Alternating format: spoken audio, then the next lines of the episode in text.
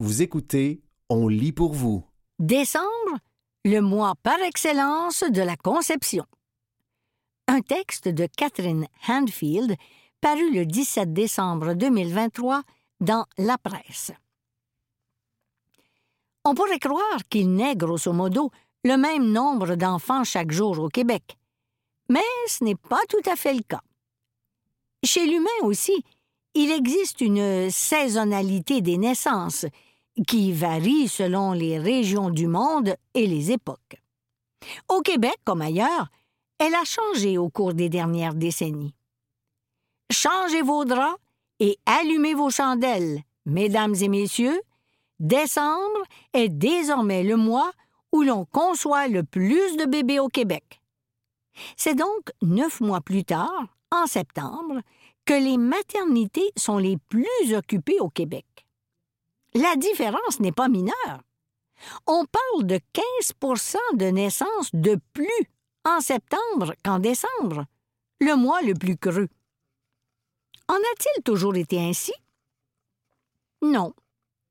Du début des années 1980 jusqu'à la fin des années 1990, le pic des naissances se situait plutôt au mois d'avril et mai. Donc, un blitz de conception avait lieu pendant les vacances d'été.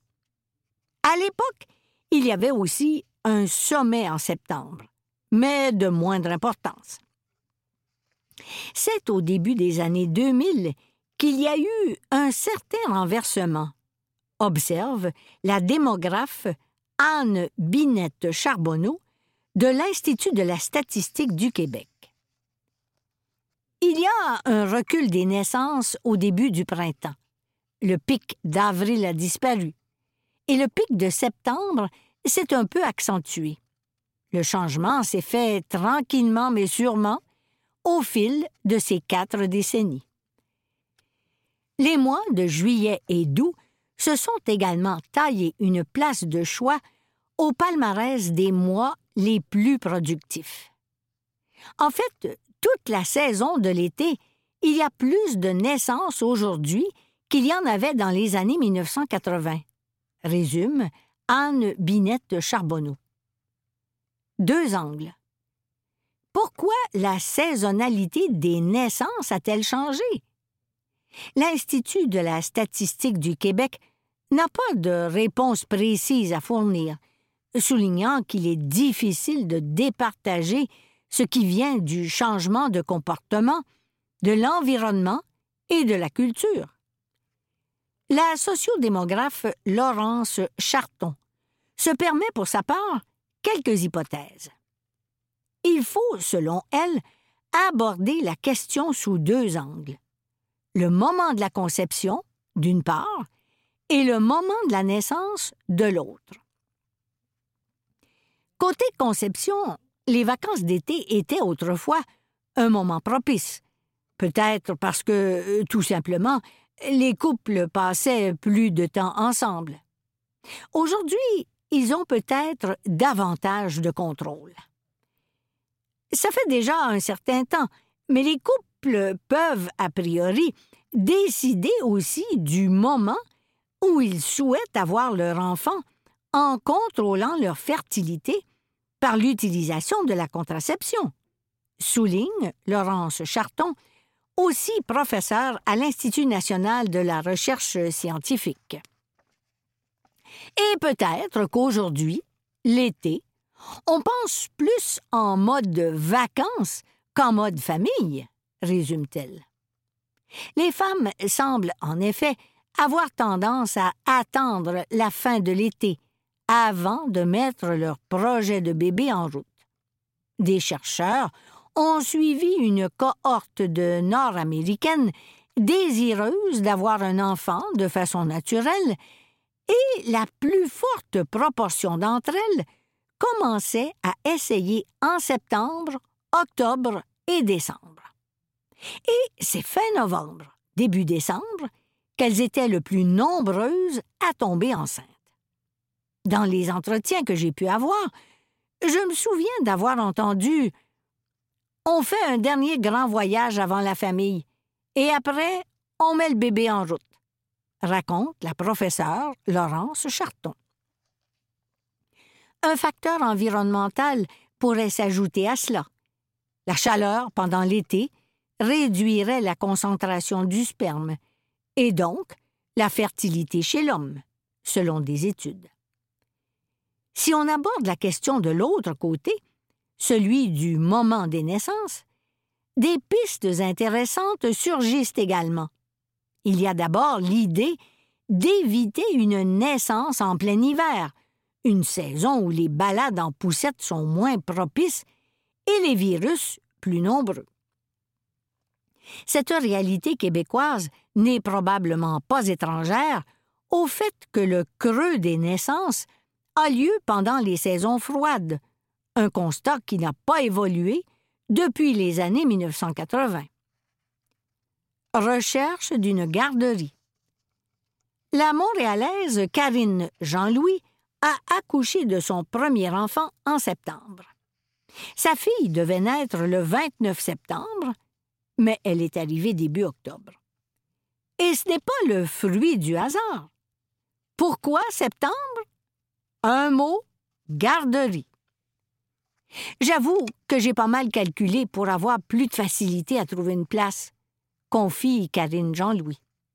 Le congé de maternité dure un an et la plupart des places se libèrent en août lors des départs à la maternelle. C'est aussi l'hypothèse de Laurence Charton. J'ai fait des entretiens en Gaspésie avec des femmes qui ont accouché pendant la pandémie, et je peux vous dire que leur gros stress, encore plus que la pandémie, c'était la place en garderie, dit-elle. Enfin, des parents planifient aussi la naissance en fonction de leur horaire de travail.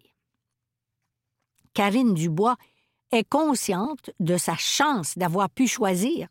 C'est un luxe. Mais elle a eu ses trois enfants en juin, juillet et août pour que son conjoint puisse prendre de plus longs congés de paternité. L'été, c'est plus mollo au travail, explique-t-elle.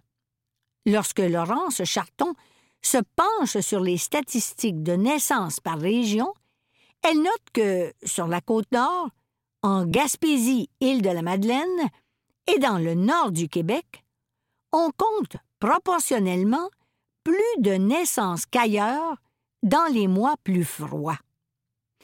C'est probablement lié à des activités professionnelles moins importantes dans ces régions, croit-elle. L'âge à l'école. Au Québec, septembre est le mois des naissances par excellence et les enfants de septembre sont les plus jeunes de leur classe à l'école. En Suède, les plus jeunes de la promotion sont ceux qui sont nés en décembre. Et les parents suédois auraient le réflexe inverse. Considérant que les enfants les plus jeunes ont moins de chances de succès à l'école, les Suédois tâcheraient d'éviter les naissances de novembre et de décembre. Dimension religieuse. En France aussi, le pic des naissances a évolué alors qu'il était auparavant entre février et avril, il est désormais en juillet. Et ce changement a peut-être trait à l'abandon des pratiques religieuses. Les naissances entre février et avril correspondaient aux conceptions de la fin de la période du carême ainsi qu'à la période où les mariages étaient davantage célébrés selon l'Institut national de la statistique et des études économiques. Aujourd'hui, le pic de juillet découlerait de la préférence des couples. C'était décembre, le mois par excellence de la conception. Un texte de Catherine Handfield paru le 17 décembre 2023 dans La Presse.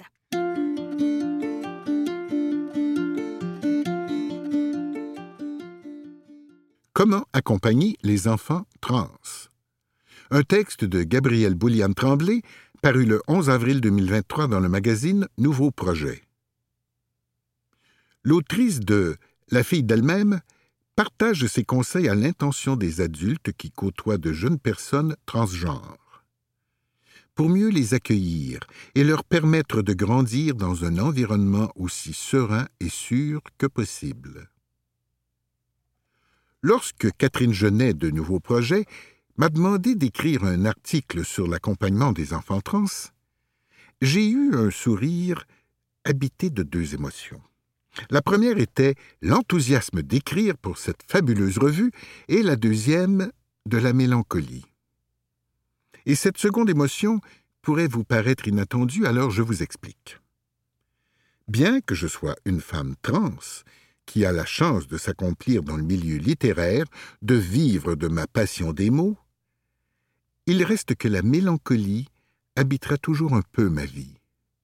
Mélancolie de ne pas avoir vécu une enfance trans comme je l'aurais souhaité. Pour la petite histoire, j'ai grandi en région dans les années 1990 où même le mot transidentité n'avait jamais été entendu ni même lu. C'est en écrivant ces lignes que je me rends compte que les mots ont le pouvoir de sauver des vies. Alors oui, cette mélancolie m'habite, celle de ne pas avoir eu les mots à l'époque, moi qui pourtant suis devenue une femme de lettres. Je suis de ces personnes qui pensent que lorsqu'on accepte nos émotions, elles cessent d'être un poids à porter. D'écrire cet article aujourd'hui est une façon pour moi de guérir un peu et de défricher ce chemin pas toujours facile pour les jeunes personnes trans d'aujourd'hui et pour vous aussi, les parents ou les enseignants et enseignantes. Je ne prétends pas être une spécialiste du genre, mais je considère que de vivre une transition me donne un certain regard sur la réalité que je vis. Les conseils que je donnerai dans cet article ne sont pas en ordre de priorité et ont pour but de suggérer un plus grand éventail d'approches avec un ou une enfant trans. J'espère qu'ils vous apporteront un éclairage bienfaisant. Comprendre que ce n'est pas un phénomène. Grâce à l'Internet, nous avons accès à beaucoup plus d'informations en ce qui concerne l'identité de genre, ce qui permet une meilleure compréhension de cette réalité. Le contrepoids de ceci est que plusieurs personnes ont l'impression que la transidentité est un phénomène de société. Ce n'est absolument pas le cas, bien que certains et certaines détracteurs et détractrices soulignent la surabondance de coming out trans. Les personnes trans ont toujours existé, et on retrouve des traces de leur existence à travers l'histoire. L'on repère la transidentité aussi loin qu'au quatrième siècle de notre ère, voire même dans les années 300 avant Jésus-Christ, et plus loin encore.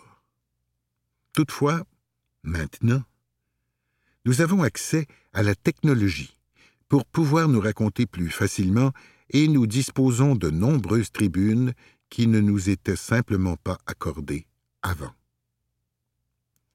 Fréquenter les forums de discussion. Je me souviens de l'époque où je ne savais pas encore qui j'étais. Moi qui essayais tant bien que mal de me convaincre que j'étais un gars homosexuel c'est lorsque je suis allé sur des forums de discussion de personnes trans que j'ai compris et que je me suis dit Ah, voilà. Ce miroir tendu et ce reflet qui est le mien. Enfin. C'était libérateur de pouvoir mettre des mots sur mon expérience et de savoir qu'elle était partagée par des dizaines et dizaines d'autres personnes. C'est un sentiment dont je me souviendrai toute ma vie éradiquer la dysphorie de genre de l'expérience trans. Mais avant, qu'est-ce que la dysphorie de genre? C'est un sentiment d'incongruence entre le sexe à la naissance et l'identité de genre, ce qui amène à vivre une détresse ou un sentiment d'être invalidé. J'ai longtemps été habité par ce phénomène d'incongruence, ce sentiment d'être une étrangère à moi-même il en est résulté des idéations suicidaires très persistantes. C'était bien sûr avant de constater que l'on peut s'accomplir en tant que personne trans. Je n'ai pas besoin de fournir des statistiques à ce sujet, puisque je le constate dans la vie de tous les jours. Une fois, c'est une amie trans qui ne supporte pas son reflet dans le miroir. Une autre fois, c'est une amie trans qui pleure lorsque sa pilosité faciale repousse. Offrir son soutien inconditionnel. Mon cercle social de personnes trans est divisé en deux parties.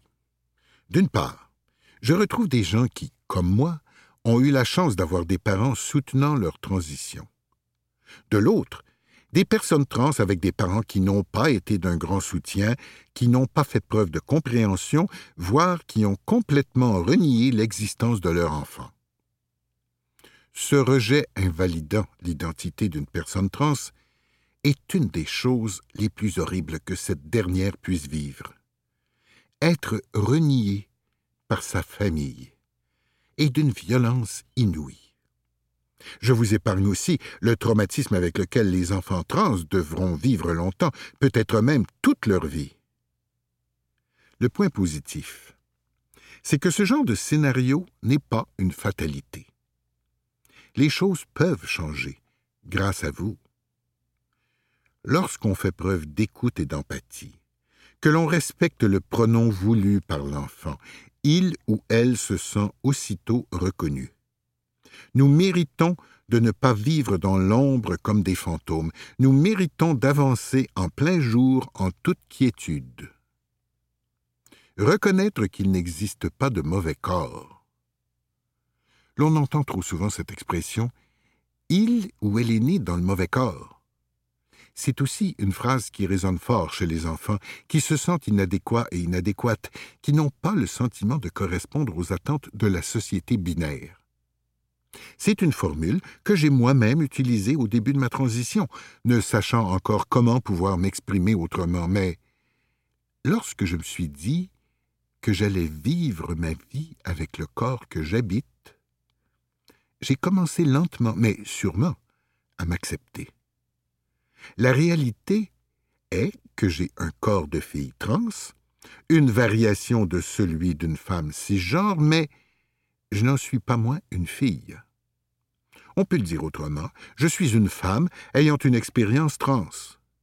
Je n'ai jamais été un gars.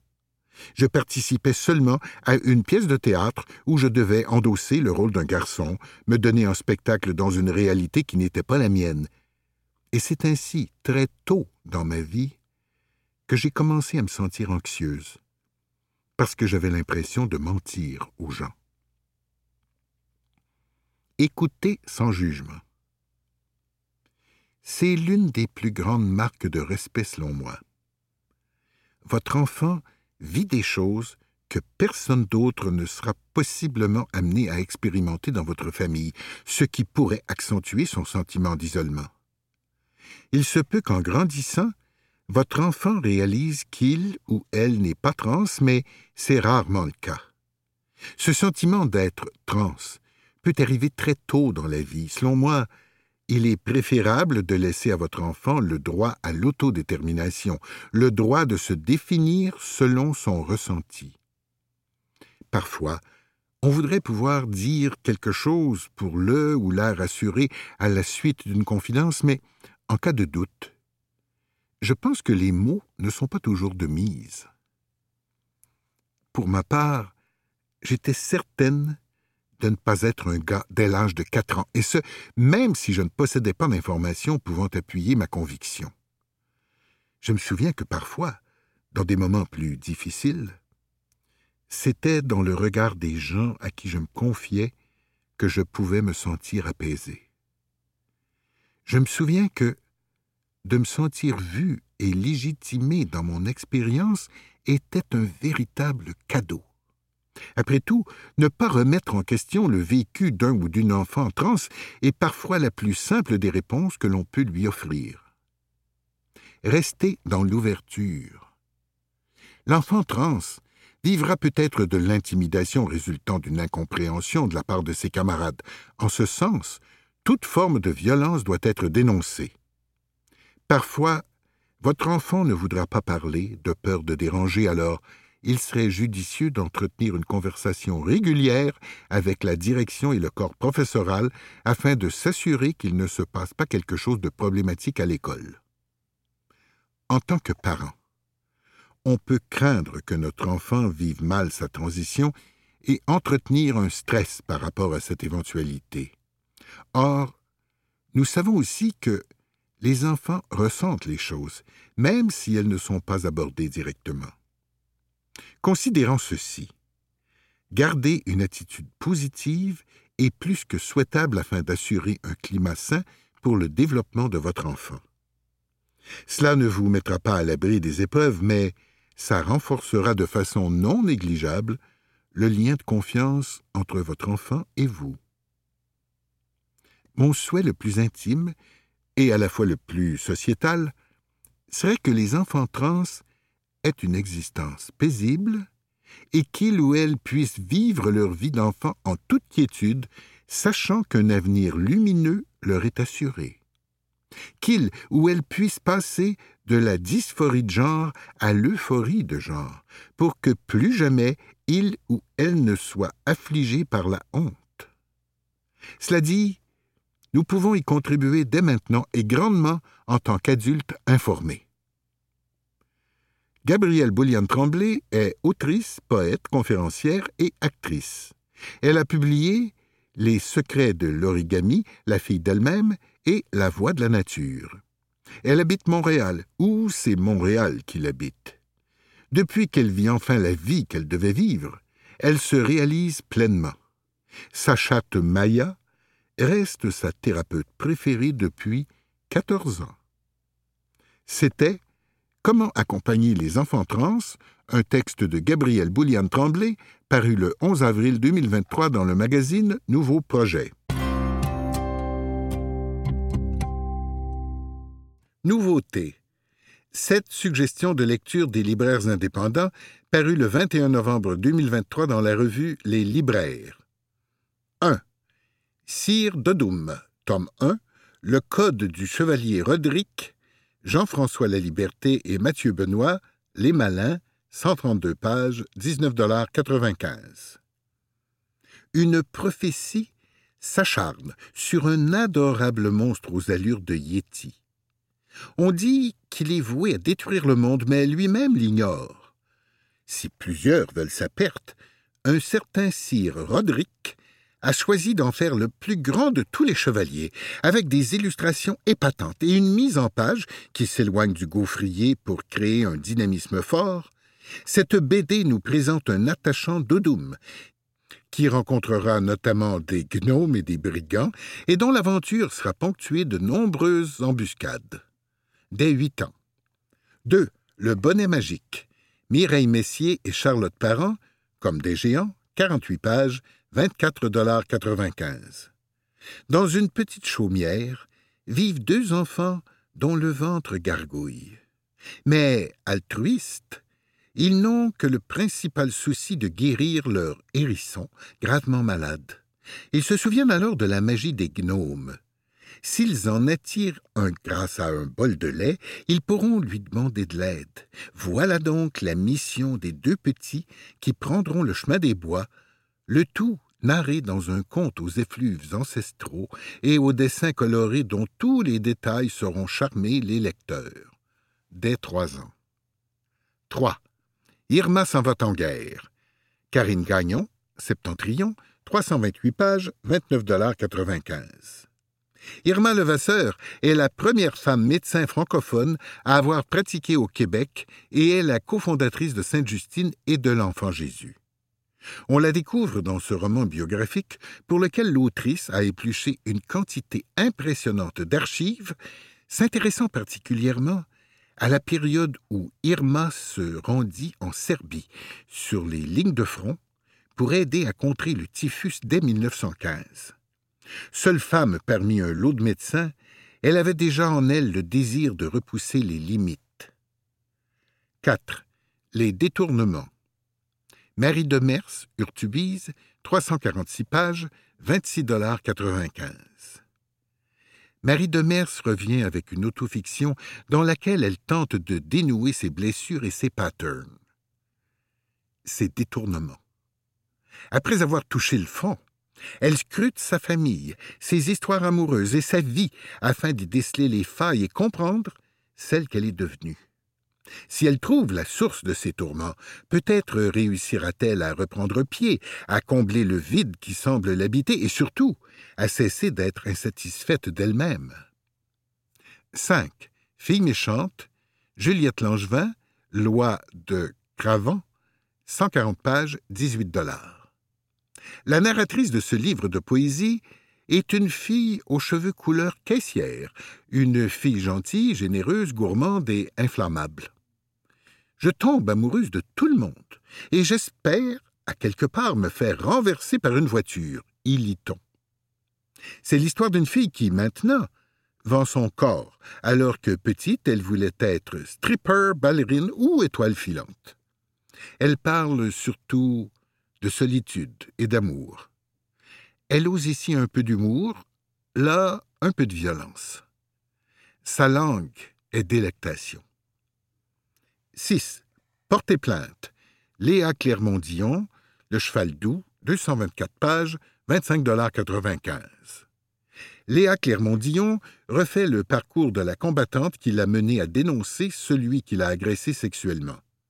Elle relate dans ce récit, qui se révèle à la fois personnel, politique et social, le déroulement de la traversée juridique et fait ainsi de ce livre un rare morceau d'anthologie. Parce qu'il témoigne de la légitimité des femmes à prendre possession de la parole, ce document pose un important jalon dans l'histoire du Québec et d'ailleurs. 7. La ruée vers la voiture électrique entre miracles et désastres. Laurent Castaignède, Éco-société, 184 pages, 24 dollars. L'avènement de la voiture électrique est certes une bonne nouvelle, mais n'en comporte pas moins des écueils considérables que l'auteur, ayant lui-même travaillé en ingénierie automobile, s'applique à mettre en lumière. En continuant d'investir dans ce moyen de déplacement, nous perpétuons un mode de vie qui exige le déploiement de plusieurs ressources et empêche la mise en place de solutions alternatives réellement porteuses. C'était, nouveauté, cette suggestion de lecture des libraires indépendants, parue le 21 novembre 2023 dans la revue Les libraires.